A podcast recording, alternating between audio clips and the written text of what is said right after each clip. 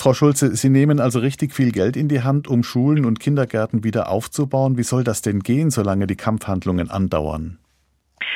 Das ist auch jetzt schon möglich, ähm, wieder aufzubauen, weil wir ja sehr stark auch in Bildung der Kinder in diesem Land investieren. Und wenn man in der Ukraine ist, dann merkt man, wie sehr die Menschen dort an dem Wiederaufbau arbeiten, an der Zukunft arbeiten. Sie sind sich ganz sicher, dass sie diese Zukunft haben werden. Und jetzt in Bildung zu investieren, das ist eben genau das Richtige.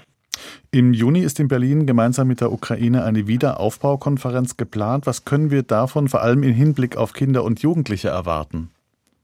Die Wiederaufbaukonferenz wird natürlich das gesamte Thema des Wiederaufbaus äh, im Fokus haben. Aber gerade für Kinder und Jugendliche ist es ja ähm, enorm wichtig, ähm, ihre Bedürfnisse jetzt auch mit in diese Konferenz hineinzunehmen, zu sehen, was äh, braucht es eigentlich im Bildungssystem, was braucht es ähm, in der Ausbildung. Ich fand es sehr beeindruckend. Bei meinem letzten Besuch in der Ukraine habe ich ein Umspannwerk in der Nähe von Odessa besucht. Und wir haben dort Fachkräfte ausgebildet, die wissen, wie man dieses Umspannwerk repariert, wie man es wieder aufbaut. Das heißt, das Wissen in die Köpfe, das kann man nicht wegbomben. Das ist da und ähm, das hilft dann eben wieder ähm, der Ukraine bei ihrem Kampf äh, gegen ähm, diese russische Aggression und hilft, äh, dass sie ihr Land äh, immer wieder aufbaut aufbauen können. Ich stelle mir das unheimlich schwierig vor, vor allem im Osten des Landes. Eine echte Sicherheit vor russischen Raketen gibt es ja dort kaum. Müssten nicht alle Kinder raus aus dem Land, um es mal ganz äh, ketzerisch zu sagen? Das ist nicht äh, unsere Entscheidung, sondern das entscheiden die Ukrainerinnen und Ukrainer. Und die meisten, mit denen ich dort gesprochen habe, die wollen in ihrer Heimat bleiben, die wollen zu Hause bleiben. Und deswegen müssen wir äh, sie unterstützen, äh, dass das auch gelingt, dass Kinder weiterhin Schulunterricht bekommen, dass sie in die Schule gehen kann, dass ihre Schulen äh, wieder aufgebaut werden, weil das ist auch wichtig äh, für die Zukunft der Ukraine, dass ähm, die Menschen, die dort sind, helfen können, das Land wieder aufzubauen und dass sie das, was sie wollen, nämlich ihre Heimat wieder aufbauen, dass das eben auch ermöglicht wird. Viele Kinder sind ja traumatisiert, Zerstörung, Familien sind ja. zerrissen, Väter im Krieg gefallen sogar. Brauchen die nicht eine ganz besondere Betreuung und wie können wir da helfen?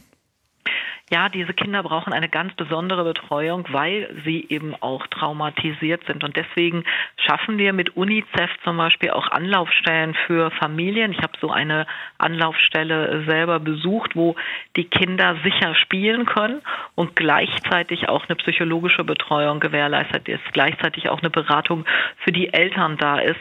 Ähm, so eine Bearbeiten der Traumata ist für die Zukunft der Kinder und Jugendlichen ganz zentral. Und deswegen deswegen äh, unterstützen wir die Ukraine auch in diesem Feld. Seit Kriegsbeginn wird ja über Kindesentführungen durch Russland berichtet. Gibt es da eine neue Strategie? Diese Kindesentführungen sind furchtbar und sie sind ein Mittel des Krieges, den, die, den Russland führt. Und das ist wirklich schrecklich. UNICEF arbeitet mit den Kindern zusammen, die ähm, wieder zurückgeholt werden konnten in ihre Familien, um eben die, die Traumata, die sie dort erlebt haben, auch äh, zu bearbeiten. Das ist ein ganz wichtiger Punkt, den wir auch mit unterstützen. Jetzt sind viele Familien beziehungsweise realistischerweise viele Frauen und Kinder zu uns geflohen. Wie viel können wir hier in Deutschland dafür tun, dass die Kinder eine Zukunft in ihrer Heimat wieder bekommen. Die meisten wollen ja wieder zurück in die Ukraine.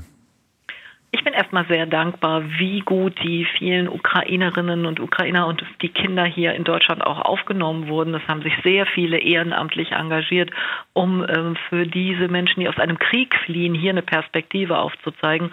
Und wir unterstützen die Ukraine darin, äh, dass das Land äh, wieder aufgebaut wird. Wir helfen. Wir helfen übrigens auch mit kommunalen Partnerschaften, die ganz unmittelbar von einer Kommune zur anderen, ähm, die das äh, sozusagen an Unterstützung liefern, was dann jeweils gebraucht wird. Wir helfen, dass die Wasserwerke wieder funktionieren, dass die Stromleitungen aufgebaut wird, dass Schulen äh, aufgebaut sind. Und das ist ganz, ganz wichtig, äh, um auch die, die Widerstandskraft der Ukrainerinnen und Ukrainer in dieser schlimmen Situation zu stärken.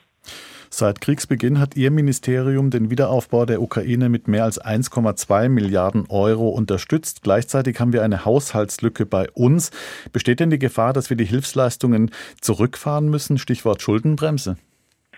Nein, wir wollen die Ukraine äh, weiter unterstützen. Das ist einer unserer Schwerpunkte und ähm, das ähm, Parlament wird sicherlich, und da bin ich sehr zuversichtlich, auch zukünftig Mittel für diese Unterstützung bereitstellen. Das sind unsere Nachbarn und wir wissen, äh, dass die äh, russische Aggression äh, sicher ähm, nicht einfach in der Ukraine Halt machen wird und deswegen sind wir gut beraten, mitzuhelfen, mit zu unterstützen, dass die Ukraine ähm, diesen Krieg überhaupt führen kann.